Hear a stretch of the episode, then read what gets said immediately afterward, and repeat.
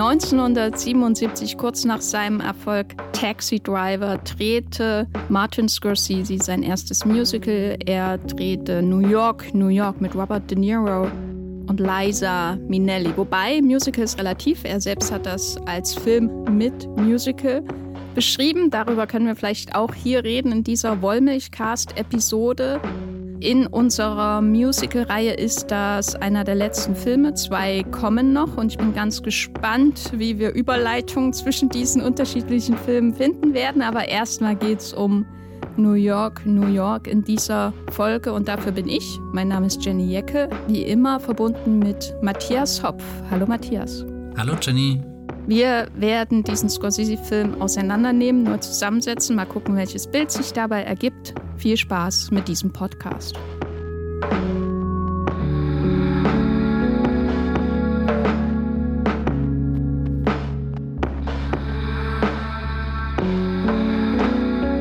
Matthias, könntest du dir vorstellen, dass Scorsese The Card Counter von Paul Schrader als Musical inszeniert? Wichtige Frage, die mir gerade in den Kopf schoss.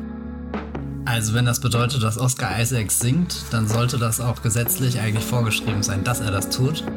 Ich kenne mich da jetzt nicht so genau aus, wie das im Filmgesetzbuch geregelt ist, aber ich bin mir ziemlich sicher, da gibt es einen Paragraph, der genau das vorsieht, dass das in den nächsten drei Jahren als Remake passiert. Diese Frage meinerseits rührt natürlich auch daher, dass wir in der letzten Episode des Wollmilchcasts über The Card Counter von Paul Schrader gesprochen haben. Diesmal führen wir unsere Musical-Reihe fort und wir haben Schraders Kollegen aus Taxi Driver Tagen, Martin Scorsese wieder hier, der Regie führt bei einem Musical. Und wenn man diese beiden Filme mal gegenüberstellt, dann kann man ja schon sehen, dass sie irgendwie auch was gemeinsam haben, weil es geht um Männer, die sich selbst zerstören. Mhm. Oder an Rande der Selbstzerstörung kommen. Das war ja schon in ihrem gemeinsamen Film Taxi Driver so, das ist in The Card Counter mit Oscar Isaac so, der natürlich wesentlich jünger ist, der Film. Und es ist auch in New York, New York so. Wir haben hier aber die Besonderheit, anders als in Taxi Driver, glaube ich, dass New York, New York, dieses Musical, zwei Seelen in einer Brust vereint, würde ich sagen. Das ist auch so ein gängiger Tenor, wenn man über diesen Film äh, Kritiken liest, zum Beispiel ob damals oder heute. Wie würdest du denn diese zwei Seelen beschreiben? Also ich glaube, das erste ist so das klassische Hollywood-Musical, was in diesem Film pulsiert und auch schon direkt irgendwie in den ersten Minuten deutlich wird, wenn du, wenn du so eine Ouvertüre hast, ganz groß irgendwie die Namen der Beteiligten zu lesen sind, quasi dieser, dieser Prolog, das Orchester spielt sich schon mal ein, du bist ganz angespannt, was kommt jetzt für eine Musical-Pracht und alles deutet darauf hin, dass, dass sich jetzt da ein, ein, ein riesengroßer Film vor dir entfaltet. Wir haben dann auch gleich die allererste Szene äh, spielt hier August 45. Irgendwie die Amerikaner feiern die Kapitulation von Japan und also es ist so, so, so ein, ein richtig festlich eingerichteter Raum, ganz viel Musik, ganz viele Menschen, ganz viel Tanz, irgendwie Konfetti fliegt rum. Also das sieht schon sehr nach einem Musical alles aus, aber der Film, der dann darauf folgt, ist eigentlich sehr, sehr düster, schaut sich eher in so dunklen Straßenzügen von New York um und ja, du hast es eigentlich schon gerade gesagt, hat, hat eine sehr toxische männliche Figur im Mittelpunkt, die so überhaupt nicht zu den Männern passt, die wir in anderen Hollywood-Musicals hier in dieser Podcast-Reihe schon kennengelernt haben. Also Robert De Niro, der hier den Jimmy Doyle, das ist die Hauptfigur, spielt, das, das ist kein, kein, weiß nicht, Frank Sinatra oder so, in denen man sich auf den ersten Blick verlieben kann, sondern eigentlich ein extrem unerträglicher Zeitgenosse, der dir einfach nur auf die Nerven geht mit dem, was er sich in den Kopf gesetzt hat. Und da kommt dann aber auch schon wieder der Bogen rüber zum Musical. Du kannst nicht leugnen, dass er sehr talentiert ist und eine sehr große Passion für die Musik mitbringt. Und so, so bündeln sich halt ja auch schon in dieser Figur diese zwei Hälften, die äh, New York, New York als großen Film ausmachen. Also auf der einen Seite diesen richtig krassen Scorsese-Proto- Typ von, von Mann, der, der ja später irgendwie durch seine ganze Filmografie in unterschiedlichen Ausformungen schlendert. Also sei das jetzt selbst wieder De Niro in Filmen wie Casino oder Goodfellas oder dann später so ein Jordan Belfort und Wolf of Wall Street, der dann von Leonardo DiCaprio gespielt wird, also dem Robert De Niro 2.0 im großen oh Scorsese-Öffre. Eigentlich gehen die nicht sehr fließend ineinander über, aber letzten Endes, wenn man sich anschaut, wer sind die zwei großen Schauspieler, mit denen Scorsese am meisten gearbeitet hat, dann sind das ja schon De Niro und Scorsese. Nee, aber auf der anderen Seite hast du eben nicht nur diese, diese super krasse Arschloch, was aus irgendeinem Grund ganz viel Screentime äh, bekommt und diesen Film in jeder Szene an sich reißt, sondern du hast halt auch jemand, der, der komplett da in seiner Passion aufgeht, der auf der Bühne auch schon definitiv seiner Zeit voraus ist, der auch eine Unerschrockenheit, eine große, große Liebe mitbringt für das, was er mit seinem Saxophon ähm, entstehen lassen kann. Und der, der nächste Twist, den Scorsese einbaut, ist, dass ihn ja im Endeffekt auch diese fast schon so eine Besessenheit komplett zum Verhängnis wird. Das heißt, sein ganzes Leben außenrum ordnet sich unter, was dann, was dann einfach sehr, sehr schmerzlich ist, wenn New York, New York anfängt, eine, eine vermeintlich große Liebesgeschichte zu erzählen, die ja, weiß nicht, die, die nie irgendwie in diese Lage, äh, die, diese Liga kommt von, von überholte Liebe, wie wir das in anderen Filmen hier schon gesehen haben. Oder keine Ahnung, ich dachte mir die ganze Zeit, wie sähe denn La La Land aus, wenn Ryan Gosling so ein, so ein Jimmy Doyle wäre? Und ich meine, Ryan Gosling ist ja nicht mal die, die strahlendste Figur in La La Land. ja, aber als ich den Film gesehen habe, also, La, also ähm, New York, New York, waren die beiden Figuren für mich nicht so weit auseinander. Also ich meine jetzt Jimmy Doyle und Jazz-Fanatiker, Gosling. Der, also Gosling war, für, war eher so die, halt die Gosling-Version von Jimmy Doyle. Also nicht ganz so kalt und abstoßend, wie er sein kann, aber auch unerträglich. also ich weiß nicht, was schlimmer ist, die Szene, wo er ihr Jazz erklärt oder die, wo De Niro sie zum ersten Mal trifft. Nein, es ist schon ziemlich eindeutig, was schlimmer ist, weil das ist ja so schön beschrieben. Der Film beginnt, wie man das erwarten würde bei einem Regisseur, der in den 60er, 70er Jahren groß wird, also groß im Sinne von, da startet seine Karriere durch, aber er ist aufgewachsen mit einem anderen Hollywood-Kino aus einer längst untergegangenen Zeit, muss man ja zu diesem Zeitpunkt sagen, nämlich dem klassischen Hollywood-Kino. Und er beginnt, wie eben so ein Film aussehen würde, von einem Regisseur, der sich einem Film annähert durch die Vermittlung von Genre-Standards wenn man so will. Also er beginnt wie ein großes Hollywood-Musical und diese Szene auf der Straße ist der Anfang, wo man diese Massenszene hat, in der dann auch die De Niro-Figur sich verliert, bis sie dann plötzlich äh, vor dem Club wieder auftaucht. Und der zweite Teil ist dann diese Szene im Club und alles ist so überschwänglich und groß. Aber dann, sobald er diesen Club be betritt, dann kommen ja die Red Flags. Dann kommt die Art und Weise, wie er jede einzelne Frau mit derselben Geschichte anmacht, die er trifft. Und das wirkt noch so komödiantisch.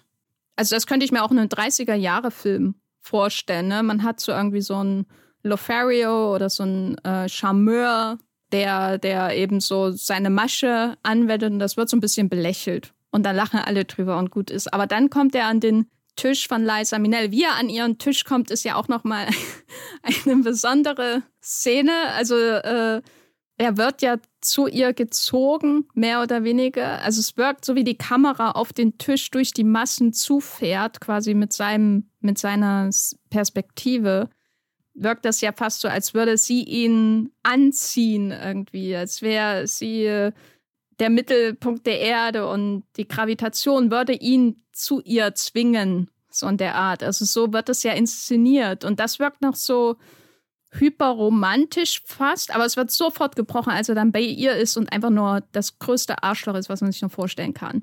Also das kann man wirklich nicht untertreiben, was für ein Arschloch Jimmy Doyle ist. Wie oft sie Nein sagt. Äh, ich hatte einen Text gelesen bei Movie, da wurde das gezählt, es waren irgendwie 16 Mal. Und das ist alles aber kein Grund für ihn abzulassen von seinem Streben. Hinterher äh, beschwert er sich noch, wie sehr er sich bei ihr anstrengen musste. Und sie weicht ihn einfach ab. Ja, unvorstellbar, ne, dass das passiert, dass eine Frau das macht. Und dadurch wird das sofort gebrochen, so dieses, ich habe einen Regisseur, der irgendwie seinen, seinen Filmträumen aus der Kindheit nachgeht und dann gleichzeitig eben die Filme macht, die er halt macht, nämlich dann eher Mean Streets und Taxi Driver als The, An American in Paris oder The Bandwagon oder Singing in the Rain. Das ist irgendwie dann, das gibt so den Ton vor, diese zwei Töne, vielleicht auch, die diesen Film. Das ist also diese Zweitonmusik, wovon die ganzen Leute immer reden. Genau, genau. Und das ist so die, die Quintessenz des Films. In, eigentlich findet man in diesem Club. Worauf wollte ich eigentlich hinaus, habe ich vergessen. Aber also ich, ich muss sagen, als ich diesen Einstieg gesehen habe und das erste Treffen zwischen den beiden, dachte ich schon, 160 Minuten davon. Was war dein Eindruck? Hattest du danach Lust, Zeit in diesem Film zu verbringen? Also ich fand den Anfang eigentlich richtig stark. Da dachte ich, oh Gott, vielleicht ist das der heimliche Gottvater von Scorsese und ich habe ihn einfach noch nicht gesehen. Aber vielleicht liegt das auch einfach nur daran, dass ich jetzt vor ein paar Tagen erst die ersten zwei Pate-Filme nochmal geschaut habe. Und die fangen ja auch beide mit so einer riesengroßen Szene an, wo du hineingeworfen wirst und äh, ganz viele Leute kennenlernst. Hier sind das jetzt nur zwei, aber irgendwie so diese Feierlichkeiten im Hintergrund haben das für mich schon, weiß nicht, daran anschließen lassen, zumindest ein bisschen im Geiste. Ich war auch sehr hin und her gerissen bei, bei diesen ganzen Bewegungen, die Robert De Niro sehr aufdringlich auf Liza Minnelli zumacht, zumal sie ja auch wirklich nie den Anschein erweckt, groß an ihm interessiert zu sein. Also das erste, das erste Nein kommt ja eigentlich schon wie aus der Pistole geschossen. Es ist ja nicht mal so, dass sie wirklich zögert. Und es gab dann aber so einen Moment, den ich irgendwie überraschend charmant fand, als sie entrüstet vom Tisch aufstehen will, ihre Handtasche schnappt und geht und die verfängt sich dann gerade im ausgestreckten Arm von De Niro. Und es ist nicht so, als hätte er den Arm extra dahin getan, um diese Handtasche zu packen irgendwie, quasi um sie festzuhalten, sondern das ist eher so, so ein komischer Zufall gewesen, der mir dann doch, weiß nicht, so, so signalisiert hat, vielleicht steckt da doch eine größere Liebesgeschichte drin, dass die beiden füreinander bestimmt sind. Und wie gesagt, fand den Moment dann überraschend charmant und dachte mir Hä? das war auch irgendwie so eine Kamerabewegung, wo ich dachte, ja, jawohl, da sitzt Scorsese auf dem Regiestuhl und, und hat uns einen großen Film geschenkt, was dann später auch ein bisschen zurückgegangen ist. Also da, da wurde der Film fast immer unauffälliger in der Inszenierung, was ja eigentlich komisch ist, wenn du jetzt gerade anschaust, wie, wie zum Beispiel Spielberg sein, sein Musical inszeniert hat, auf das er seit Ewigkeiten wartet. Also da, das siehst du ja in jeder Szene, dass er sich darüber Gedanken gemacht hat, um, um wirklich alle Möglichkeiten zu nutzen, die ihm da mit der Kamera zur Verfügung stehen. Aber jetzt wieder zurück zu New York, New York. Ich weiß gar nicht, wo, wo, wo ich das erste Mal auf die Uhr geschaut habe und mich gefragt habe, oh je, wie lange dauerte noch dieser Niedergang? Weil es setzt ja dann eigentlich ziemlich schnell ein, dass, dass du hast so eine ganz kurze Hochphase, wo die beiden irgendwie aufeinander kleben, wobei es auch immer eher so wirkt, als ist De Niro der Part, der, der sich erdrückend auf die anderen auswirkt. Also jetzt gar nicht mal nur auf Liza Minnelli, sondern im Endeffekt alle Menschen um sich rum. Er wird ja eigentlich wie so ein Parasit auch äh, in Szene gesetzt, wenn er sich da in, in dieses Orchester einschleicht und in den eigentlichen Dirigenten mehr oder weniger rausschiebt und, und dann einfach seine Position einnimmt und ja, ich war dann eigentlich überrascht, wie schnell der Film an diesen Punkt kommt, wo du merkst, okay, du guckst jetzt eigentlich nur da, wie diese Beziehung, die nie auch wirklich so eine Beziehung war, die halt irgendwann vom Film behauptet wird, aber du hast nie, also es, ich, ich finde, es gibt keine Szene, wo so, ein, so eine, weiß nicht, wo du einfach merkst, dass Liza Minnellis Figur, diese Francine, dass sie sich in diesen Jimmy wirklich verliebt und, und dann ist es eigentlich 150 Minuten einem, einem sehr von, von Schreien und impulsiven Reaktionen von De Niro geprägten Drama zuzuschauen. Ich denke jetzt gerade doch nochmal über den La La Land Vergleich nach, weil die beiden Filme sich ja wirklich sehr ähnlich sind, auch dem hingehend, dass sich die beiden irgendwann trennen und er irgendwie seinen Club aufmacht und äh, sie zum Hollywood-Star wird. Das ist ja, da ist ja fast La La Land abgepauscht, äh, nee, beziehungsweise New York, New York abgepauscht in La La Land. Aber ja, ich weiß nicht, also ich, ich kaufe das komplett ab, dass sich irgendwie Ryan Gosling und Emma Stone in diesem Film verlieben, aber dass sich Liza Minnelli und Robert De Niro hier wirklich näher kommen, halt einfach nur dadurch, dass sie wirklich aufeinander zugehen. Und die nächste Szene, die du aber schon siehst, ist irgendwie De Niro, der sie küsst, als würde er sie auf den Boden drücken, um sie, keine Ahnung, irgendwie so als seinen Besitz festzunageln. Also eine ganz unangenehme Szene. Ja, ich meine, seine große Liebeserklärung ist ja auch, äh, niemand anders darf dich lieben außer ich. Mhm, mh. Du darfst mit niemand anders zusammen sein. ich meine, das ist halt auch so forciert. Es ist, glaube ich, kein Film, wo aus Versehen eine unsympathische Hauptfigur entsteht. Das ist alles da, das sehr, fast sehr schon bemerkenswert, wenn das der Fall wäre. Ja, ja, also das ist, glaube ich, alles Absicht. Das ist, glaube ich, auch durchaus da, was das angeht, so ein persönlicher Film für Scorsese. Der hatte ja damals auch so diverse Beziehungsprobleme in der Zeit.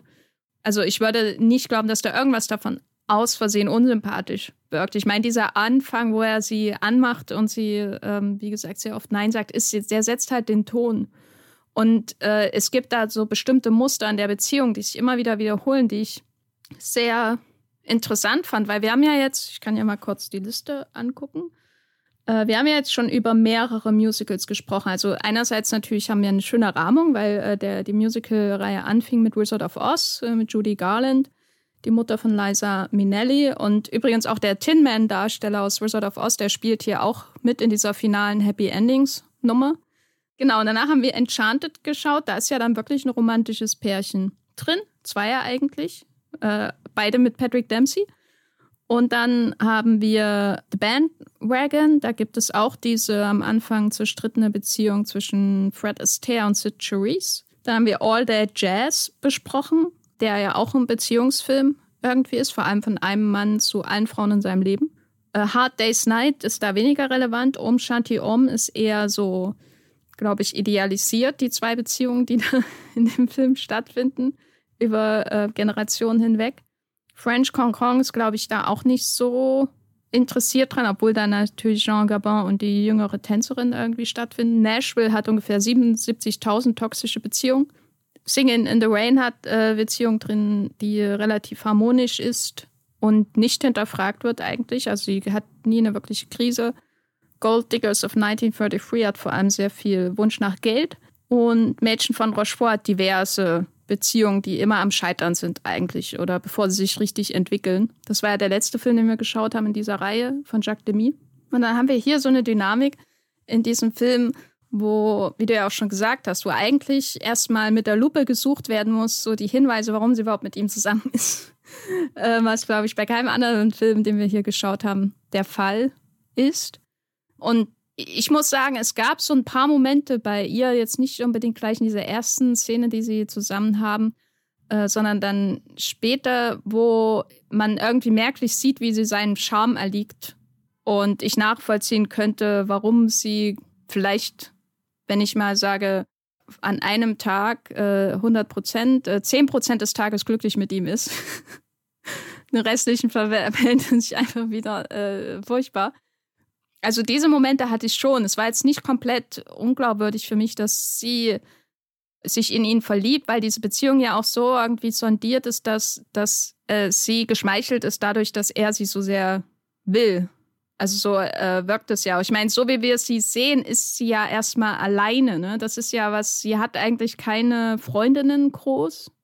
Die, äh, sie hat keine Gruppe, sie ist um sich herum, sie sitzt dann alleine an ihrem Tisch und er freut sich irgendwie dieses, dieses Spektakels und der Musik und dann kommt er und verhält sich, als wäre sie der Mittelpunkt der Welt.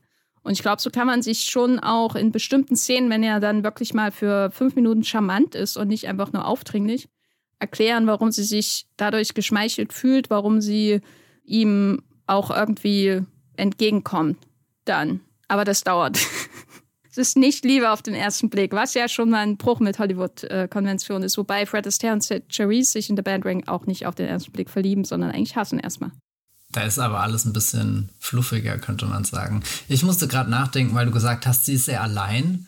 Und ich habe das eher als so was wahrgenommen mit, sie hat ihn auch gar nicht nötig. Also ich hatte das Gefühl, sie, sie zieht ja dann auch ziemlich schnell weiter. So einerseits kann sie sich auf diesen, irgendwie auf diesen übertriebenen Kuss zum Beispiel im Taxi einlassen, wo sie halb unter Wasser steht, weil das äh, Regenwasser sich im Bordstein und so sammelt. Und am nächsten Tag ist sie einfach von dann gezogen, irgendwie mit dem Orchester, weil, weil sie da irgendwie doch nochmal eine, eine andere Welt hat, in die De Niro keinen, keinen richtigen Zutritt ähm, bekommt. Und Aber das ist halt die Arbeitswelt. Ja, das stimmt auch.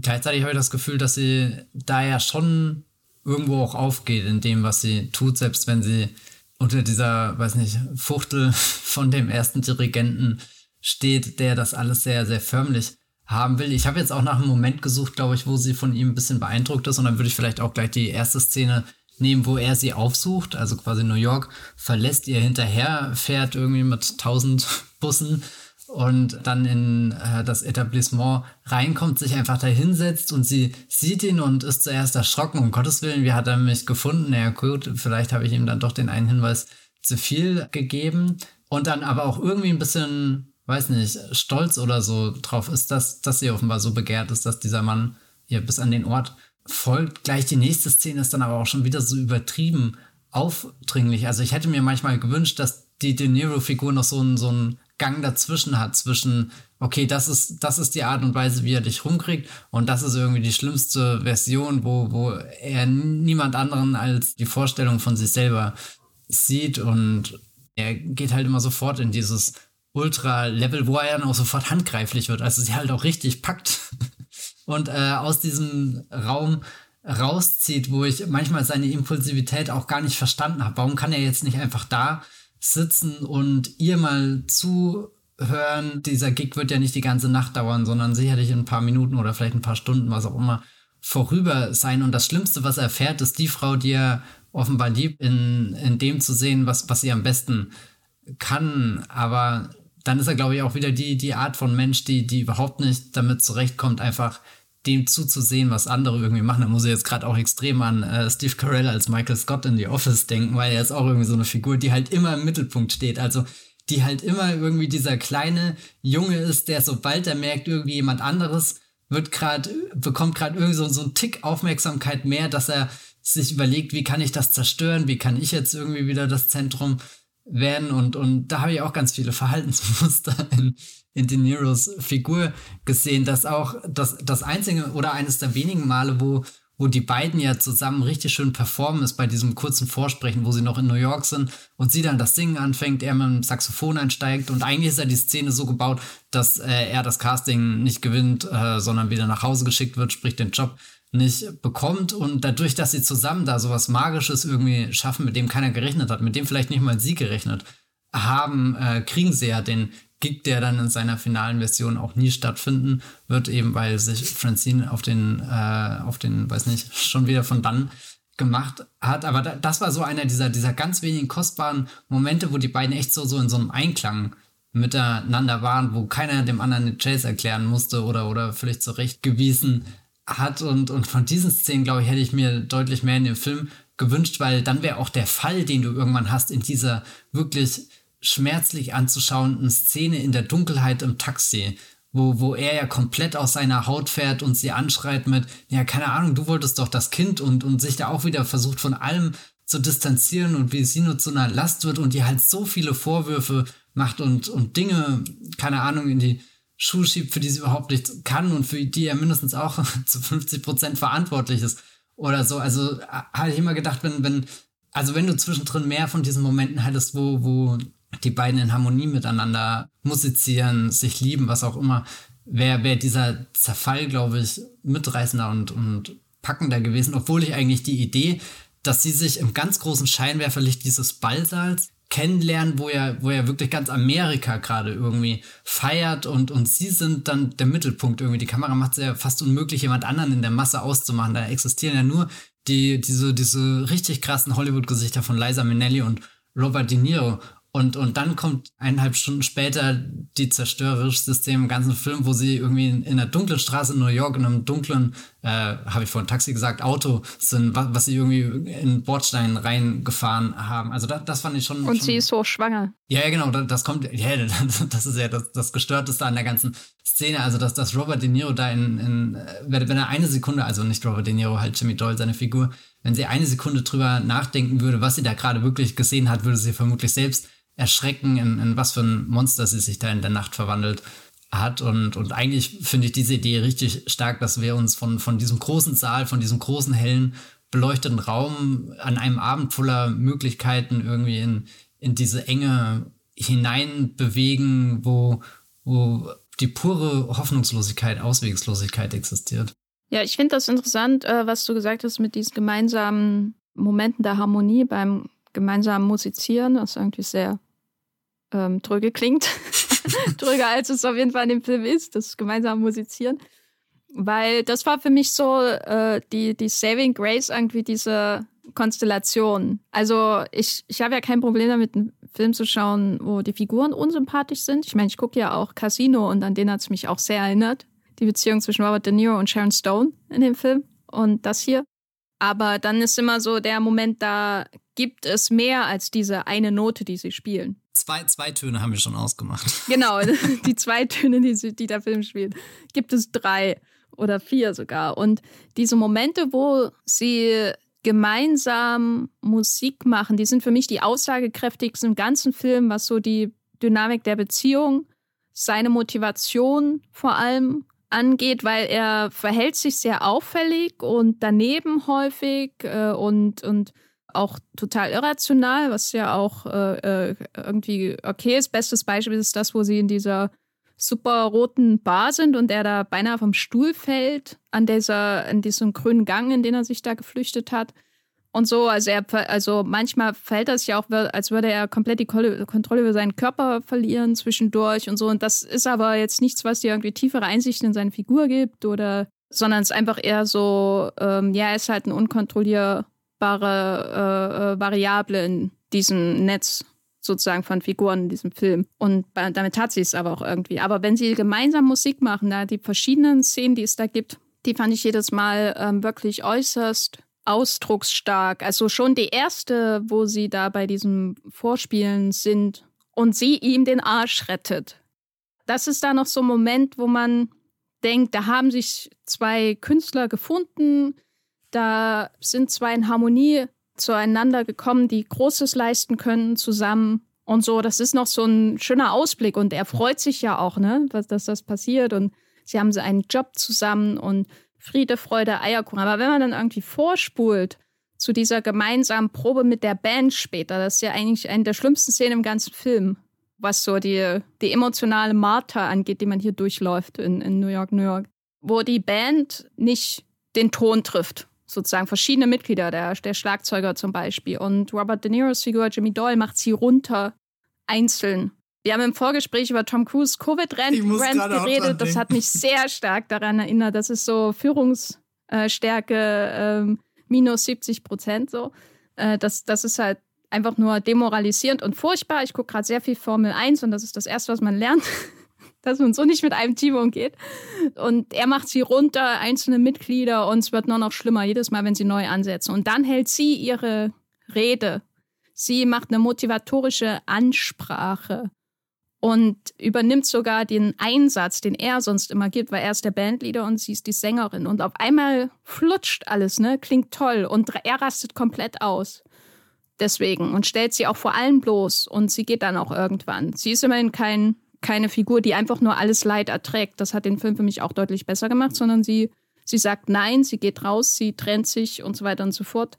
Aber das war dann sehr faszinierend zu beobachten, weil es mehrmals in diesem Film Momente gibt, wo er kurz davor ist, künstlerisch zu scheitern, wo Leute ihn nicht engagieren wollen und so weiter und so fort. Und sie ist die, die den Tag rettet.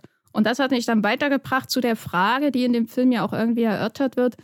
Was passiert, wenn so die Vollendung deines künstlerischen Schöpfens nur möglich ist, wenn du jemand anders hast. Oder wenn du in einem Stadium deines Lebens bist, wo das nur so möglich ist. Und ist das das, was ihm einfach zerfrisst innerlich, je länger dieser Film dauert? Weil es, ich meine, sobald sie die Band verlässt, weil sie schwanger ist und zurück nach New York geht, geht das ein Bach runter, was er macht mit der Band. Und das ist so dieses wiederholte Ding. Natürlich nicht bis zum Ende. Es ist nicht ein Film, der mit seinem Scheitern endet, weil sie getrennt sind, sondern es ist ein Film, in dem erst die Trennung es für ihn möglich macht, offenbar auf beiden Beinen zu stehen und irgendwie sich selbst was aufzubauen. Wie das funktioniert, wird leider nicht gezeigt. Das hat ihn für mich auch schwächer gemacht. Aber das war für mich so einer der faszinierendsten Aspekte, so diese künstlerische Schöpfungsdynamik zwischen beiden zusammen. Wie viel können sie zusammen schaffen? Ist diese Harmonie, die sie erreichen, hat die automatischen Selbstzerstörungs- Mechanismus drin, weil er das sowieso nicht ertragen kann auf Dauer, weißt du? Also. Ja, ja. Ich musste gerade ganz kurz ein bisschen an Phantom der Oper denken, wenn er immer hier von Engel der Muse und so spricht. Aber ich glaube, Robert De Niro wäre kein gutes Phantom der Oper. Da wäre die Oper schon abgebrannt. Ich fand auch spannend den Teil, den du gesagt hast mit, es wäre besser gewesen, wenn der Film gezeigt hätte, wie er sich sein, äh, weiß nicht, sein Club-Imperium aufbaut oder erstmal nur den einen Club, den er da erfolgreich führt, weil das, hatte ich das Gefühl, kriegt er ja in dem ganzen Film nicht wirklich hin, dass er diese Figur ist, die, die, die zum Beispiel diese, diese Band dann anführen kann, weil im Endeffekt das, was er draus macht, ist ja die Jimmy Doyle Band. Also kaum ist der, der alte Dirigent weg, stehen schon seine Initialien irgendwie da an den, äh, keine Ahnung, kleinen Postern, die von äh, den Notenständern runterhängen und, und ja, keine Ahnung, dass sein Ego einfach zu groß ist, als dass er sich in, in ein größeres Geflecht einfügen kann. Und im Endeffekt ist das ja diese, diese Musik, auch wenn die Musik, die er macht, einzelnen Instrumenten eine sehr prominente Rolle gibt und, und er das in jederlei Hinsicht ausschöpft, habe ich mir halt gefragt, wie passiert das dann, wenn er als Clubbesitzer im Endeffekt nochmal einen Schritt zurücktreten muss, um nicht nur die Band, sondern irgendwie diesen ganzen Club und so anzuleiten. Also wie, wie er seinen Club führt, kann ich auch nicht nachvollziehen. Weil nichts hat bisher gezeigt, dass er das kann, außer sein guter Geschmack, weil den kann man ihm ja nicht abstreiten. Das stimmt, ja. Und äh, einige der schönsten Szenen mit ihm, wo er ja erträglich ist, sind ja auch diese Jazz-Sessions im Grunde, wo man merkt, äh, wie er darin aufgeht, diese Musik zu machen, statt diesem eintönigen Kram, den man am Anfang sieht, als sie da auf Tour sind. So, also wo er quasi nicht herausbricht aus dem Ensemble, was ja am Anfang passiert, als es noch den anderen Bandleader gibt, sondern wo alle sowieso gleichzeitig ausbrechen und er deswegen die Tonlage von den anderen Musikern findet. Das hat mir schon sehr gut gefallen, diese ganzen Jazz-Sequenzen. Also das fand ich auch alles besser als in La La Land. Aber La La Land hatte ja eigentlich sowieso nicht so viel Interesse an Jazz wie, wie die Hauptfigur, verstehe ich. ja, hast du einfach noch nicht verstanden, würde ich sagen. ja, nee, aber so Robert De Niro als jemand, der, der im Chaos seine Ordnung dann findet und, und das finde ich eigentlich einen guten Gedanken, dass sein Jazzclub deswegen funktioniert, weil er irgendwie nicht an, an so eine alte Zeit festhängt, sondern weil er da einfach die Musik spielen kann. Weiß nicht, die, die einfach für ihn den Puls der Zeit trifft und da Leuten auf Augenhöhe begegnet, die, die damit zurechtkommen. Also ist auch die Frage, ob das vielleicht nicht auch irgendwie eine, eine Blase einfach ist, die in zehn Jahren dann für ihn auch völlig in die Hose geht, weil, weil, weiß nicht, das Mojo verschwindet, aber na, was man, glaube ich, nochmal betonen sollte, gerade im Kontext unserer Musical-Reihe, ist wirklich, wie sie beide zusammen als SchöpferInnen irgendwie wirken, bei allen Problemen, weil ich meine, das zentrale Thema dieses Films ist ja New York, New York, auch wenn wir es erst am Ende wirklich hören, das Lied, dieses berühmte Lied, was auch für den Film geschrieben wurde. Aber das Lied selbst stellt ja auch eine, eine ähm, Verschmelzung von zwei künstlerischen Instinkten da, weil er hat es ja geschrieben, sie hat die Lyrics geschrieben. Und das ist, finde ich, schon irgendwie eine, irgendwie auch so ein bisschen eine Weiterentwicklung, finde ich, wenn man den Film als Musical betrachtet. Es hebt sich auch ab von den Filmen, die wir bisher gesehen haben, wo es oft eine Künstlergestalt gab, meistens männlich, und dann irgendwie so das Vessel, das es umgesetzt hat, so. Äh, oder man hat, äh, also zum Beispiel bei, bei hier dem Bob Fosse-Film, wo die Frauenfiguren, glaube ich, denen wird zwar auch äh, künstlerische Inspirationen zugestanden, aber äh, im Mittelpunkt ist trotzdem dieses Genie, ne, das Gequälte von allem. The Bandwagon, na gut, da haben wir den äh, wahnsinnigen Regisseur, äh, Regisseur, der Faust als Musical inszeniert und alle einfach noch äh, niederschmettert. Bei Singing in the Rain kann man sagen, da hat man schon irgendwie so kollaborativ irgendwie das Genie des Studios in Form von, den, von dem Trio, das sich da anschickt, äh, alles zu verändern. Das ist schon Teamarbeit, dort muss man dem Film zugestehen.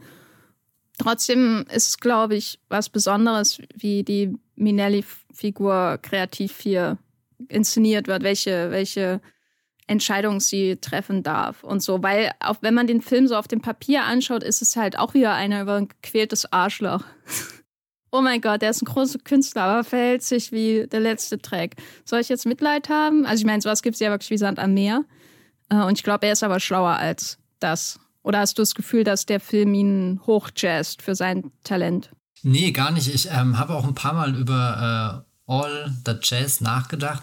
Und da ist die Bob Fosse-Figur, da erkennt man ja schon wirklich, dass da ein, eine sehr gequälte Seele eines Genies ähm, zutage ist. Und hier gibt es zwar diese Momente, wo er, wo er mit dem Saxophon auf der Bühne steht und es ist ziemlich beeindruckend und mitreißend, aber ich habe auch nie wirklich das Gefühl, dass er wirklich in so eine, so eine Geniesphäre hochgeht, obwohl er extrem von sich selbst überzeugt ist, dass er da ein grandioser Musiker äh, auf Erden ist, dem, dem jeder sofort zuhören sollten und dessen Kunst niemand in Frage stellen sollte. Also ich glaube, müß, müsste ich ein, ein, ein, ein Genie-Ranking dieser Musical-Reihe machen, dann wäre er nicht ansatzweise äh, da. Er ist natürlich auch, äh, ich meine, er ist meilenweit von der Good Morning-Dynamik irgendwie aus Singing in the Rain äh, entfernt. Ich, ich könnte mir nicht vorstellen, wie, wie Jimmy Doyle in dieser Szene mit den anderen mit. Äh, Der wird tanzt. die anschreien. Ja, also ja, ja, schönen guten Morgen euch auch hier. und jetzt äh, auf Wiedersehen, nimmer Wiedersehen. Stell dir mal vor, wie, wie Jimmy Doyle so einen Donald O'Connor Stunt macht und einfach umfällt mit dem Ton. und irgendwie durch den ganzen Club rollt. Ja, also ich glaube, er ist auch überhaupt nicht ähm, filigran genug dafür, als, als Mensch sich so, so elegant auch in irgendwas einzufügen. Aber er hat dann auch, also ich, ich habe ihn ein paar Mal angeschaut und gedacht irgendwie, dass, dass seine eigene Persönlichkeit, sein eigenes Ego, seine, seine eigene Herrschsucht da, die steht ihm auch extrem im Weg, glaube ich, wenn es wirklich um seine, seine Kunst geht, weil es auch wenig Szenen gibt, wo man merkt, wie er was wirklich erschafft, sondern auch eher so, so ein Machen auf der Bühne. Also das kommt, überkommt ihn, das steckt in ihm drin und das ist zwar einerseits auch irgendwie ansteckend, diese, diese musikalische Energie, die da von ihm ausgeht, aber ich weiß nicht, irgendwie fehlt da diese, diese, diese sphärische, kathartische Ebene der Musik in seiner Figur. Also im Endeffekt ist ja die Musik für ihn, um es jetzt mal wieder ganz krass in diesem Scorsese-Kontext anzuschauen, ist das ja einfach nur das Casino, das er managt oder so. Oder er ist ja irgendwie einfach nur so ein Gangster und das ist sein Business. Und da gibt's, gibt's nicht diese, diese poetische Ebene, die da noch mitschwingt. Und das fand ich eigentlich ganz faszinierend, weil das ist mir bisher immer ziemlich leicht gefallen. In den Musicals, die wir jetzt geschaut haben, ich meine, Nashville ist da vielleicht eine Ausnahme, weil der ja doch sehr, sehr grounded ist die ganze Zeit, aber dass du so, so entschwindest oder, oder beflügelt wirst, einfach mitschwebst mit der Musik und das ist hier überhaupt nicht der Fall. Also da, da ist schon der, der Scorsese-Anker, der ist sehr stark in diesem Film und, und der große Ausbruch äh, findet auch erst wirklich am Ende statt und dann ist es auch gar nicht im Kontext mit der De Niro-Figur. Im Gegenteil, die De Niro-Figur sitzt im Publikum und muss sogar applaudieren, obwohl ich das Gefühl habe, dass das macht sie zwar einerseits schon aus Anerkennung, aber andererseits schwingen da noch sehr viele andere zwiespältige, äh, arglistige Gefühle mit und, und die, die den, den, den großen träumerischen Musical-Moment in New York, New York bekommt, ist ja dann Liza Minnelli in, in einer Montage, in der viele verschiedene traumhafte Stücke zusammenkommen, äh, unter anderem dann auch der ganz große New York, New York Song. Ich dachte manchmal zwischendurch beim Schauen ist Jimmy Doyle New York. Wenn man sich anschaut, wie die Stadt inszeniert ist, ist das eine Hassliebe, die da stattfindet zu dieser Stadt in diesem Film.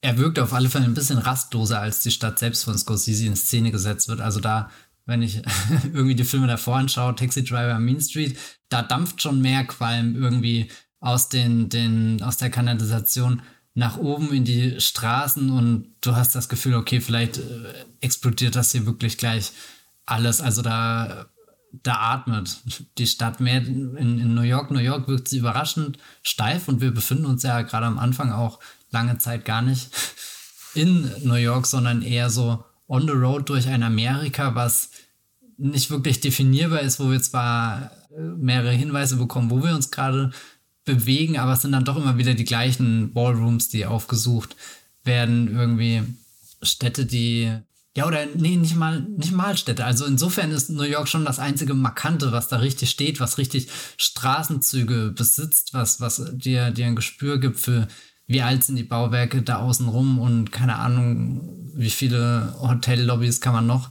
besuchen und in wie vielen Tanzsälen findet man sich dann am Ende des Tages wieder ein. Aber ich glaube, für jemanden wie Martin Scorsese, der ja wirklich großartig in New York äh, sich auskennt, war ich schon ein bisschen enttäuscht von ja, dem, dem, dem Statischen, was dieses New York mitbringt. Und das ist dann auch nicht das, das Statische, was in die Richtung einer prächtig ausgestatteten Studiokulisse geht, die ich einfach nur bestaunen oder so wie so, so ein paar Hintergründe in Singing in the Rain, sondern ja fast sehr unauffällig diese Stadt in seinem Film in Szene gesetzt. Auch eher eine Stadt, die, die einfach eine große Dunkelheit mit sich bringt, aber dann auch nicht so was Markantes wie zum Beispiel die Enge, die wir in West Side Story ausgemacht haben.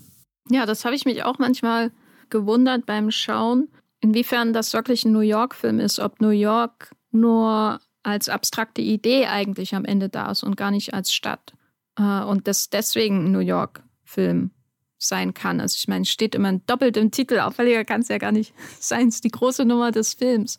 Und so wie du äh, ja auch gesagt hast, wie das Umland und diese ähm, anderen Bundesstaaten und so weiter inszeniert sind, wirkt es ja so, als gäbe es das Zentrum der Welt und dann ein Netz von, von Lobbys und Ballrooms, drum, die sich, die sich drum rumdrehen und alle wollen wieder nur zurück in dieses New York also du hast ja auch gesagt, man, man sieht eigentlich keine anderen Städte, nicht wirklich. Aber man sieht eigentlich auch nicht viel New York, ähm, wie man sich das vorstellt, halt in einem Scorsese-Film. Also man sieht durchaus Straßen, weil es gibt ja viele quälende Taxiszenen, glücklicherweise.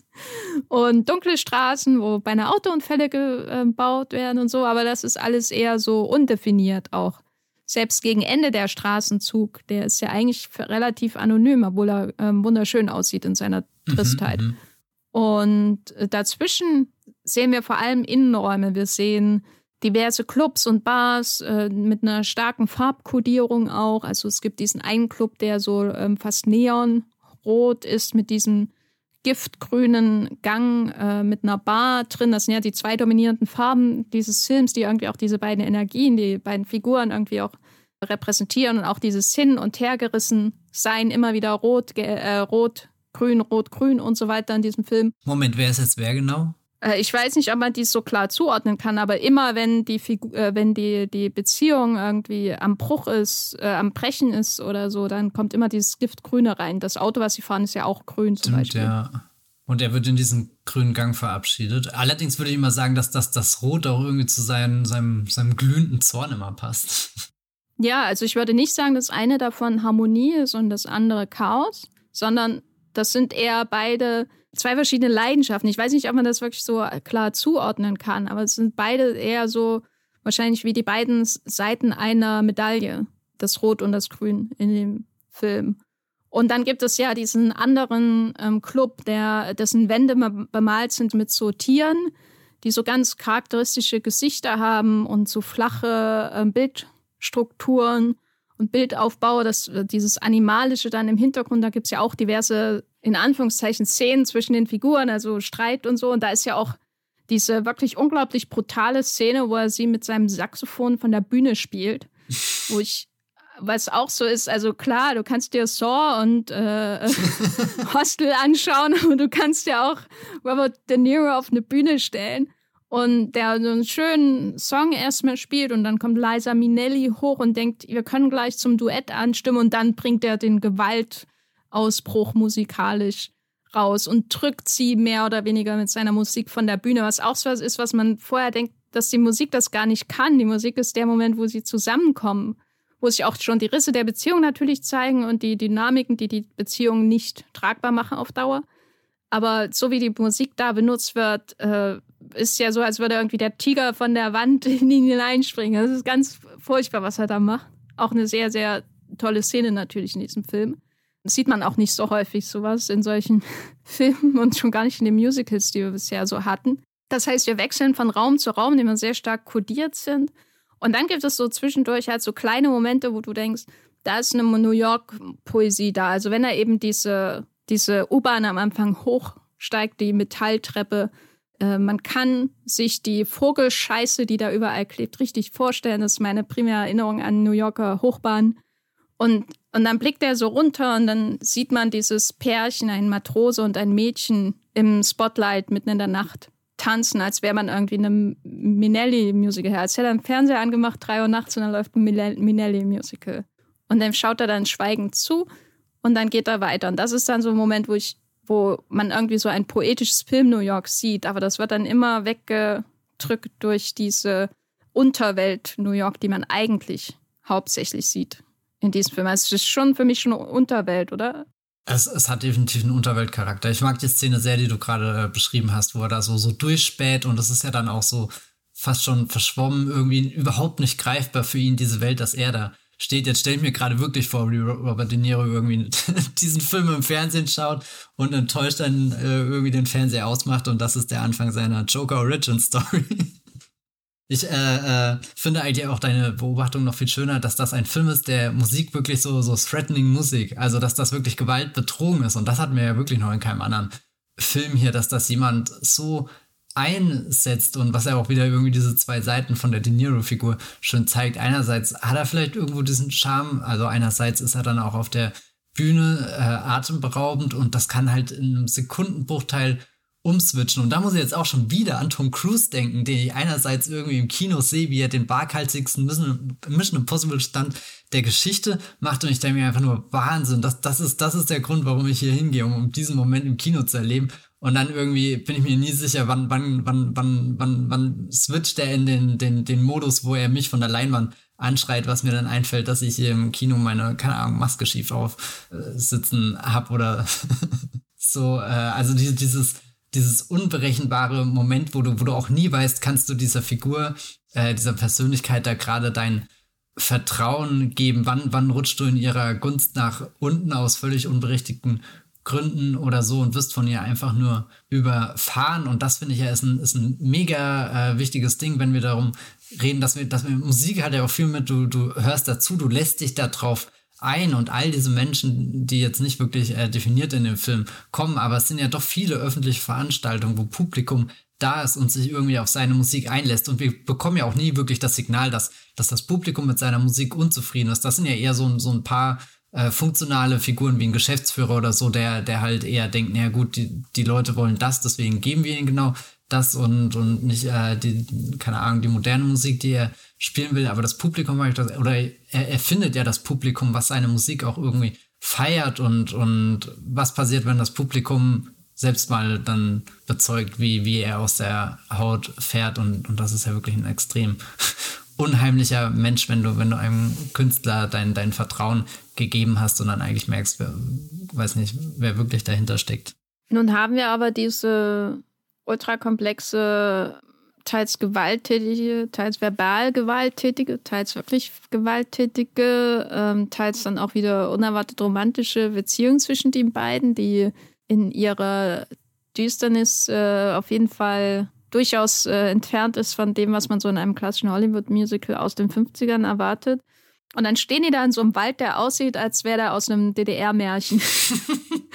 äh, weil ich dachte, was ist, wenn ich jetzt den Baum anfasse? Fällt der dann um?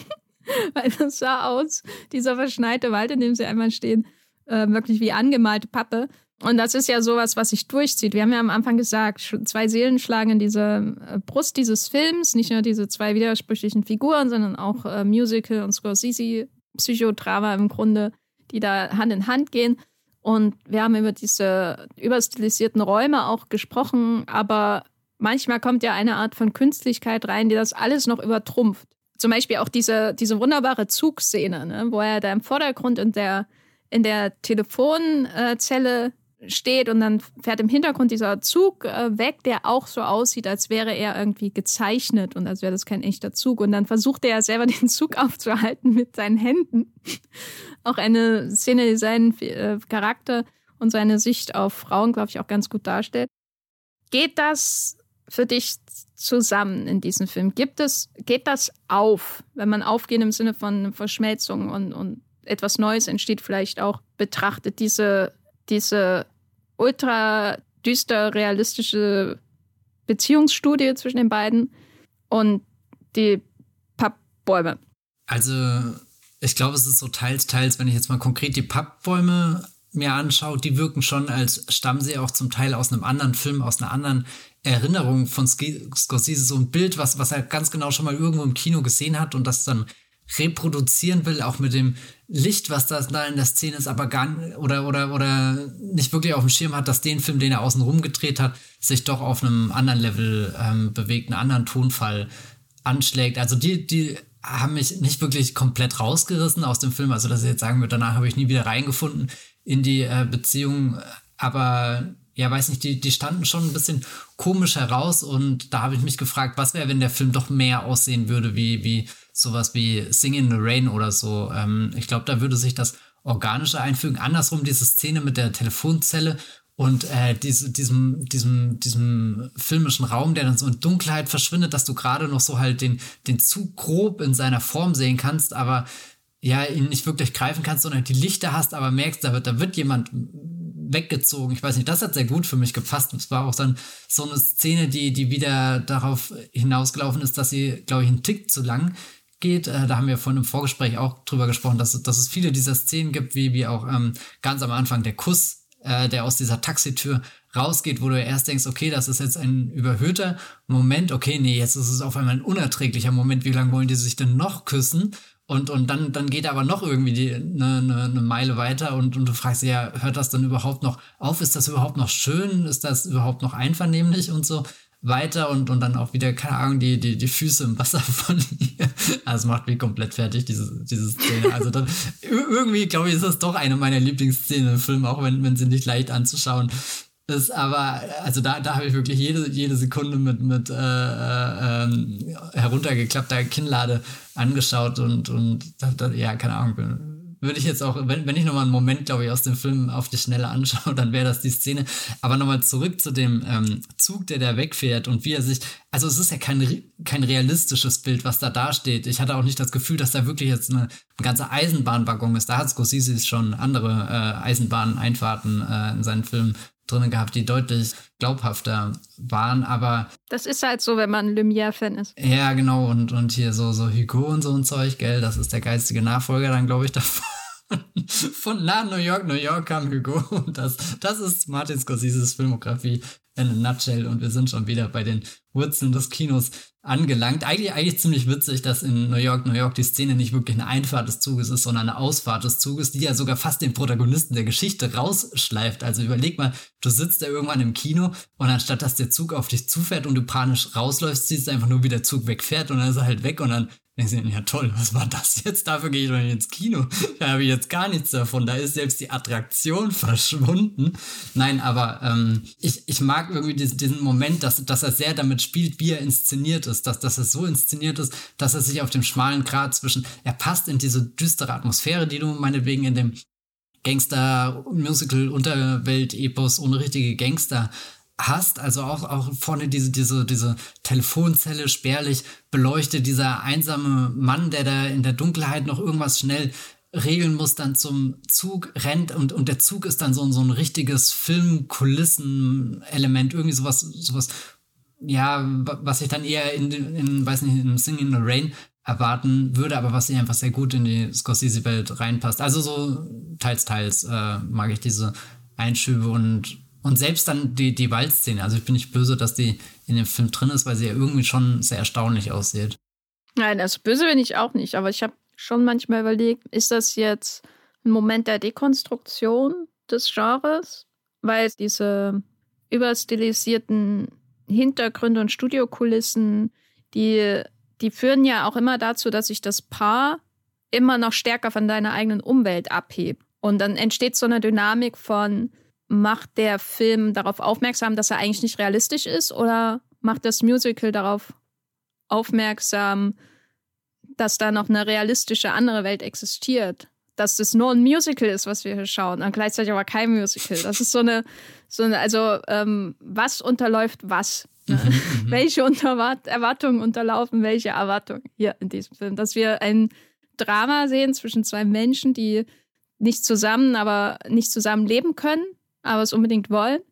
Oder dass wir hier einen Musical-Film sehen über zwei musisch äußerst begabte Menschen, die große ähm, Epiphanien der Kunst er erleben können, aber dann eben auch immer tief stürzen, so mal so klassische Musical-Plot. Ich meine, man kann den Film ja deswegen auch mit A Star is Born zum Beispiel vergleichen, auch wenn es ja. am Ende einen anderen Ausgang nimmt. Also jetzt allen A Star is Borns, die es gibt. Und also das ist so ein, ein Whiplash, um mal noch einen Musikfilm hier einzubringen, ein Whiplash-Moment, wo, wo ähm, ständig das Fragezeichen aufkam, was ist das hier wirklich für eine Auseinandersetzung mit dem Filmmusical? Ist das Musical mehr als Fassade in diesem Film? Wird die oder ist, ist es nur dazu da, um als Fassade herausgestellt zu werden? Oder verarbeitet hier wirklich jemand seine eigenen Filmträume aus einer vergangenen Kinoepoche? Oder ist es nur Fassade, um eine ganz andere Geschichte zu erzählen? Kommt es irgendwann zusammen? Weil ich würde zum Beispiel sagen, dass Jacques Demy, der ja im Grunde dasselbe macht, ganz vereinfacht gesagt, macht er genau dasselbe. In einem völlig anderen Film. in die Mädchen von Rochefort aber vielleicht auch die, die Regenschirme von Cherbourg. Aber jetzt nehmen wir mal Rochefort, weil über den haben wir als letztes gesprochen. Es ist ein Film, in dem jemand seine eigenen Filmträume durch die, die Mittel einer vergangenen Filmkunst im Grunde verarbeitet, einer anderen Epoche, eines anderen Landes, einer anderen Filmindustrie, nämlich Hollywood in Frankreich. Und gleichzeitig ist es auch ein sehr, sehr realistischer Film. Wir haben ja über diese Brüche in diesem Film gesprochen, als die, die, wenn dann die Armee auftaucht und so weiter. Es ist auch ein Film, der im ständigen Dialog damit ist, was er eigentlich ist, mit so seinem wesentlichen Sein tief in sich drin. Was ist das jetzt eigentlich? Ist es eine selbstreferenzielle Auseinandersetzung mit geliebten Genres? Sowas gibt es ja heute immer noch häufig. Oder ist es eine neue Schöpfung von etwas anderem? Ich würde sagen, ja, das ist ein spezifisches Jacques Demy Musical. Das ist weder das eine noch das andere, das ist eben das eine, nämlich das, was er auch schon in Regenschirme von Cherbourg auf eine andere Art halt, halt gemacht hat. Oder ist es was, was ständig irgendwie so den Finger zeigt Richtung, das ist künstlich, aber das hier ist die Realität. Bei Demi kommen diese beiden Instinkte zusammen und bilden etwas Neues, Harmonisches vielleicht auch, obwohl ständig auch Ambivalenzen da sind, weil wir haben ja darüber gesprochen, der Film hat Happy Endings, noch und nöcher, um mal hier im New York, New York, New York Songkatalog zu bleiben. Aber ist äh, überaus düster am Ende. Und trotzdem vereint er das in sich. Und wenn ich mir aber New York, New York anschaue, dann weiß ich am Ende nicht, ist das was Neues oder steckt er irgendwie dann, als wäre er in den Morast seiner Filmerinnerung reingegangen, steckt dann irgendwann mittendrin fest. Weil so kommt mir ehrlich gesagt das Finale vor. Ich bin von dem Finale schon sehr enttäuscht. Ich weiß nicht, da kommt für mich kein Film zustande so richtig am Ende. Das klingt jetzt sehr harsh, aber das ist so ein Film, der am lustvollsten ist, wenn er den Scorsese-Kram macht, so äh, in, in Anführungszeichen, und dann irgendwie so, so, so leblos wird, wenn er den Hollywood-Kram macht im Finale, weil im Finale kommt er dann wirklich an das ran, was wir in ähm, Singing in the Rain und The Bandwagon schon beobachtet haben, diese großen Montagen und Medleys, wo der Plot aufgehoben wird und äh, die Bühne quasi den Film unter Kontrolle nimmt und äh, alles auch so ein, seine Ultra-Künstlichkeit entwickelt und dann eine Nummer auf die andere folgt. Und das haben wir hier ja auch. Und das bricht total mit allem, was davor passiert ist, weil vorher haben wir vor allem äh, ja, äh, sag ich mal, intradiegetische Musik, äh, Jazzaufnahmen, äh, Jazzkonzerte zum Beispiel. Und dann gibt es so ab und zu mal so ähm, überstilisierte Musical-Momente, wenn halt ähm, Robert De Niro zum Beispiel mit seinem Saxophon oder so einer riesigen Werbetafel steht, dann ist das wie, als würde Gene Kelly anfangen zu singen, denke ich. Das ist so ein überstilisierter Moment. Aber das ist relativ selten da. Die meiste Zeit ist eher so Musik, die im Film stattfindet und relativ realistisch auch inszeniert wird. Und im Finale all hell breaks los.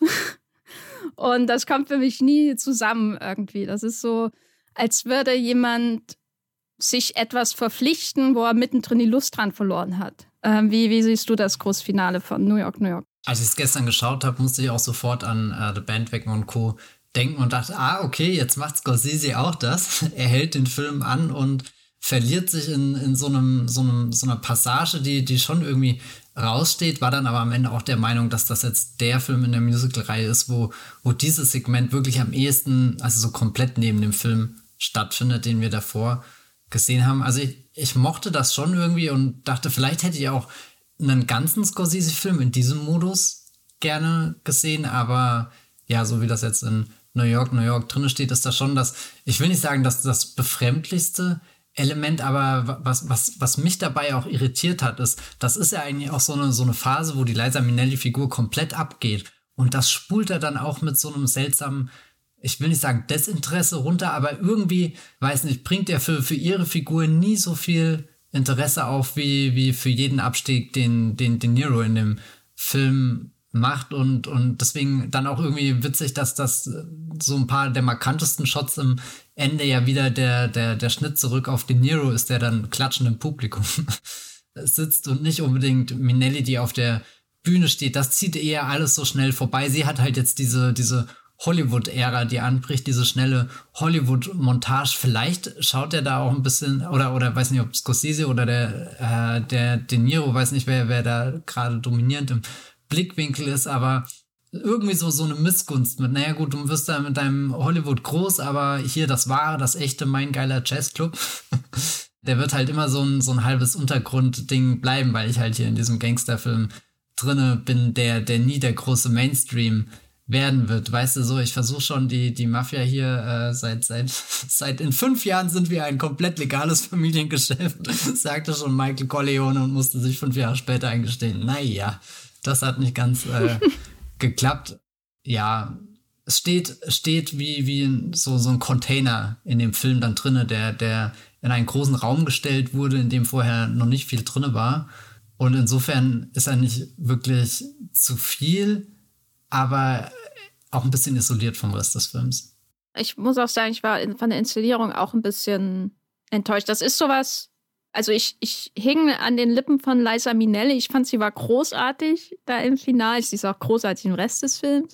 Vor allem, wenn sie dann wirklich mal dieses New York, New York singt.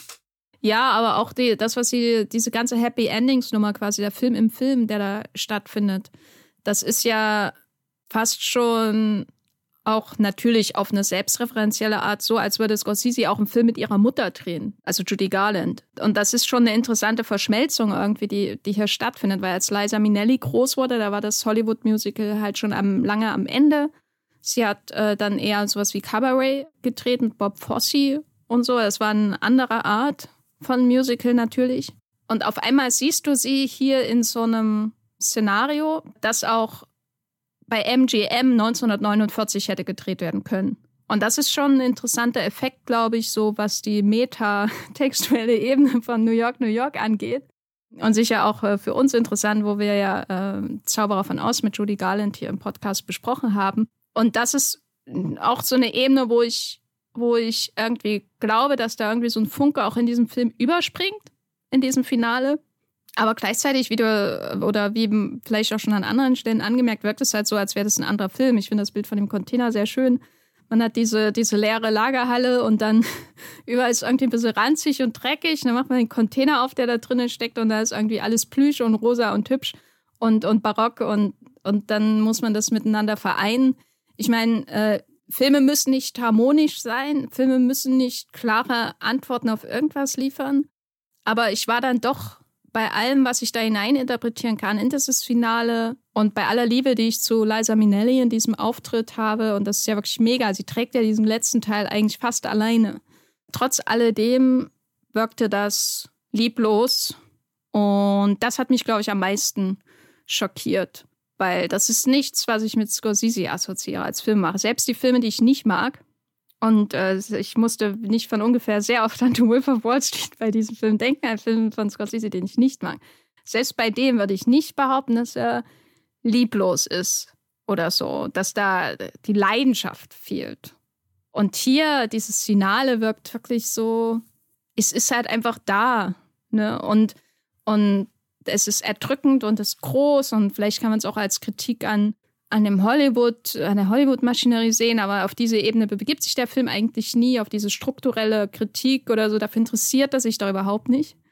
Fürs Filmstar-Sein oder so ist da alles schnurzegal. Weil wenn dann die Szene mit Robert De Niro und seinem Sohn auftaucht, dann denkt man wieder, oh mein Gott, was ist denn das für ein toller Film? Oder? Also die Szene mit seinem Sohn, die kurze, die ist doch einfach. Mir, mir war auch gar nicht klar, dass da rein theoretisch noch ein Sohn existiert, dem er hier begegnen könnte auf der Party. Und das war dann auch so mit, ha, stimmt, das ist ja wirklich ein Epos. also manchmal habe ich das auch vergessen, aber auch wenn ich jetzt nochmal so Scorsese's Filmografie zu diesem Zeitpunkt anschaue, ist ja New York, New York definitiv der ambitionierteste Film, den er bis zu diesem Zeitpunkt gemacht hat. Und danach ist er ja auch eher mal wieder kleiner geworden, so wie ein wilder Stier, King of Comedy und so, da, weiß nicht, was ist denn der nächste riesengroße Film von ihm? Ja, gut, vielleicht die letzte Versuch. Na, Color of Money ist, glaube ich, das war seine Rückkehr zum Studiokino nach okay, mehreren ja, Flops. Color of Money finde ich aber eigentlich so einen der schläfrigsten von ihm. Das ist doch hier der Tom Cruise äh, Dingsbums-Film, gell? Genau, mit äh, Paul Newman. Genau, Paul, ich weiß noch, den habe ich vor zwei Jahren, glaube ich, zum ersten Mal geschaut und war da mega gehypt, einfach weil ich da, da gibt es einen Scorsese-Film, den ich nicht kenne, mit Tom Cruise und Paul Newman. Das war irgendwie so, warum redet keiner über den Film? Und dann habe ich ihn geschaut und dann wurde mir immer mehr klar, warum der jetzt nicht unbedingt zu den populärsten Scorsese-Sachen kommt, weil der, ich meine, der ist deutlich kürzer als New York, New York, aber weiß nicht, bei, bei dem habe ich überhaupt keinen, keinen Zugang gefunden in, in den sein gediegenes Erzählen. Na, ich glaube, sein nächster richtig großer ist dann wahrscheinlich erst Goodfellas wahrscheinlich. Ne? Das sind wir aber echt schon, da haben wir ja eine ganze Dekade dann fast schon übersprungen. Ja, na, die New Hollywood-Flaute, äh, würde ja. ich sagen. Da reden wir, glaube ich, im nächsten Podcast noch intensiver drüber, über diese Zeit. Meinst du?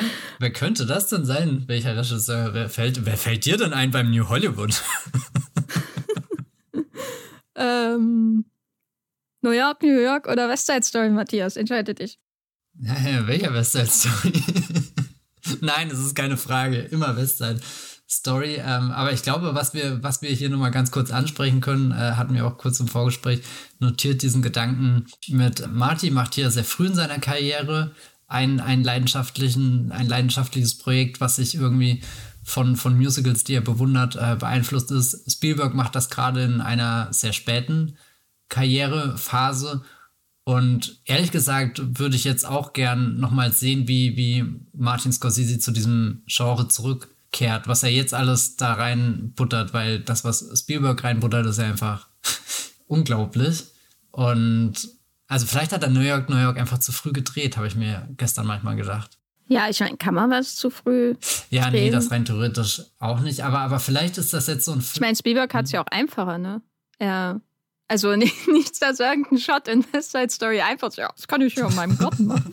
äh, würde ich nicht behaupten. Aber was die kreative Ambition angeht, ist, glaube ich, New York, New York, New York das, das schwierigere Biest, das man zähmen muss als Regisseur. Vielleicht wird er das heute besser gedingen, weiß ich nicht. Vielleicht ist das auch die einzige Art, wie Scorsese ein Musical machen kann. Ich finde aber auch, dass diesen Vergleich einfach an sich schön, ich meine, hätte, könnte, sollte es immer, ja, kann man immer spekulieren, aber wenn man diese beiden Filme nebeneinander legt, finde ich das schon einfach schön, dass man so zwei verschiedene Karrieren damit auch irgendwie nebeneinander legen hat. Weil man, glaube ich, bei West Side Story, obwohl er natürlich wie später entstanden ist von Spielberg, trotzdem auch schon immer noch diesen populistischen Regisseur Spielberg von 1900, was weiß ich, von Der Weiße Hai, der, der ist ja nie weg gewesen. Er war schon immer da und er ist in West Side Story so da wie selten. So, was so dieses große Hollywood-Spektakel einfach angeht. Obwohl West Side Story natürlich auch seine düsteren Seiten hat, aber da, also wenn du dir die America-Sequenz anschaust im Vergleich zum Original, das ist, glaube ich, das ist halt auch Spielberg hoch 70, was du da siehst, während bei Robert Rice, glaube ich, da an, andere Sachen relevant sind in dieser Sequenz. Und wenn du dir diese beiden Filme nebeneinander legst, also neuen West Side Story, alten New York, New York, dann hast du, glaube ich, auch eine Essenz von diesen beiden Filmemachern, die 1977 auch schon da war. Und deswegen finde ich das schön so als Vergleich, diese beiden Filme. West Side Story gefällt mir auch mehr, auch wenn ich glaube, dass die Hauptdarsteller in New York, New York besser sind. Naja, ich finde auf alle Fälle, ich habe gerade überlegt, das ist eigentlich sehr poetisch, dass äh, De Niro sowohl in New York, New York als auch im neuesten Scorsese, The Irishman, in einer sehr ähnlichen Position zurückbleibt. Einsam und allein. Ja, Matthias, dein Fazit zu New York, New York äh, von Martin Scorsese. Also es ist nicht das erhoffte Meisterwerk geworden, was ich äh, mir gewünscht hatte. Habe den, den Film echt schon ewig auf meiner Merkliste stehen, bin nie dazu gekommen, ihn zu schauen. Vielleicht auch, weil ich mir aufheben wollte. Jetzt ist es passiert ich finde ihn, also ich meine, er ist schon da. Es ist definitiv ein Scorsese-Film und einer, über den ich bestimmt noch ein bisschen lange nachdenken würde. Auch einer, der hier ähm, durch das Gespräch definitiv noch gewonnen hat. Jetzt für mich, ich weiß nicht, war gestern ein bisschen, ja, erschöpft auch von, von dem, dem langen Niedergang. Ich glaube, irgendwo mag ich ihn, weil, weil ich diese, diese ganze Ambition, die dahinter steckt und auch, auch die, den, den großen Umfang, den er der Welt gleich mit dieser Eröffnungs- Sequenz und so. Und, und das letzte Bild, da, da hatte ich dann auch einmal eine komplette Gänsehaut und auch, auch diese Szene, wo sie zurück in den Fahrstuhl geht, da habe ich mich gefühlt, als, als hätte ich gerade dann doch irgendwie einen größeren Film gesehen, als es vielleicht war. Und irgendwann, bestimmt nicht demnächst, aber irgendwann muss ich den auf alle Fälle nochmal schauen. Was sagst du? Ja, ich glaube, Agnan würde ich ihn gerne mal im Kino sehen, zu sehen, ob die Inszenierung dann, dann anders auf mich wirkt. Ja, daran hänge ich mich irgendwie fest äh, an dieser Statik dieses Films. Das kann ich irgendwie nicht richtig verarbeiten. Und äh, es ist, glaube ich, ein Film, wo ich gerne an Einzelmomente einfach zurückdenken werde. Nicht unbedingt an die Saxophonsequenz, weil die ist zu schmerzhaft. Also die Saxophonsequenz ist sehr allgemein gehalten bei diesem Film. halt die, wo er sie von der Bühne spielt. Das ist sowas. Oh.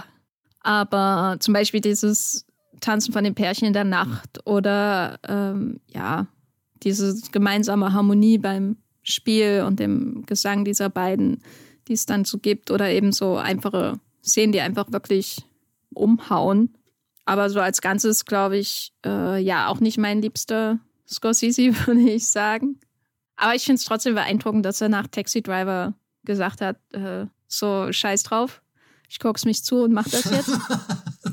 äh, ausgehend von Peter Biskins äh, Buch über das New Hollywood, ist das der, das ist das, was ich lange Zeit nur in Erinnerung hatte, wenn es um New York, New York ging, die Erzählung vom Set und dem vielen weißen Pulver, was da äh, äh, verschwunden ist. Ah, ist das hier Easy Rider, Dingsbums Buch? Ja, ja. Äh, du wirst nicht raten, auf welchem Buch mein Mikrofon hier gerade in dem Moment steht. ähm, und das, das fördert für mich schon einiges an Respekt ab. So, also es ist fast aus New Hollywood irgendwie perfekt zusammen. Warum es New Hollywood nicht existieren konnte auf Dauer mit diesem Status im, bei den Studios sozusagen. Warum es krachen gehen musste, äh, weil das war ja auch ein ziemlicher Flop, dieser Film. Und andererseits so eine, einfach eine, ein gewisses Glück da, dass es überhaupt die Chance gab, für diese paar Jahre sowas zu machen. Auch wenn es leider in diesem Fall nicht der ganz große Wurf gewesen ist. Aber da ich äh, beim Basketball auch nie den Korb treffe, kann ich da niemandem Vorwürfe machen, würde ich sagen.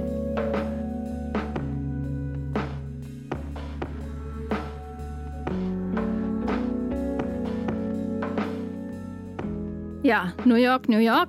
Das ist unser drittletzter Film in der Musical-Reihe. Wir werden noch zwei weitere besprechen in den nächsten Wochen. Äh, die Überleitungen zwischen den einzelnen Filmen werden immer schwerer werden, würde ich sagen. Das nächste geht noch, aber dann zum letzten hin. Da würde ich, glaube ich, ungefähr einen Monat investieren, um mir zu überlegen, wie man das aufmacht. Äh, aber Matthias, bis dahin, wo bist du im Internet zu finden? Ich bin auf twitter.de unterwegs als bibelbrox mit 3e oder einfach unter Matthias Hopp findet ihr mich äh, da und ansonsten könnt ihr mich lesen auf meinem Blog, das Filmfilter auf moviepilot.de. Ja, wo bist du so? Ich bin auch bei Twitter zu finden als Jenny Jecke oder Gafferlein, bei Letterboxd als Jenny Jecke und bei moviepilot.de könnt ihr mich natürlich auch lesen. Ich glaube, wenn dieser Podcast rauskommt, ähm, haue ich gerade in die Tasten, äh, um den Best Picture Gewinner in meinem Live-Blog reinzuschreiben, 5 Uhr. Belfast. oh Gott. Und damit ist dieser Podcast beendet. Äh, vielen Dank fürs Zuhören und bis zum nächsten Mal. Tschüss. Ciao.